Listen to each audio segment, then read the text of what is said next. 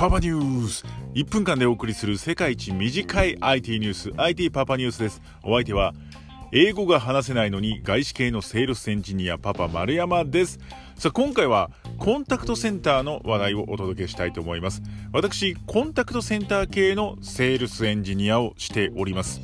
まあ今ではですね電話以外のチャンネルも扱うということでメールやチャットなども扱うということでコールセンターではなくコンタクトセンターで呼ぶのが一般的です。でこのコンタクトセンターなんですが今クラウドの波が来ております。ただ選択肢が圧倒的少ないという問題があります。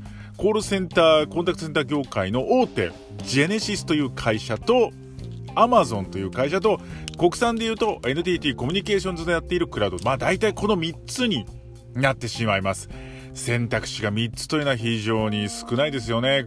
この選択肢を選択し候っていうね感じですけれども。できれば自前で何かこういうサービスね作って業界で旋風巻き起こしたいなと思っております。というわけで本日もお付き合いいただきありがとうございました。お相手は英語が話せないのに外資系のセールスエンジニアパパーソナリティのパパ丸山でした。また明日。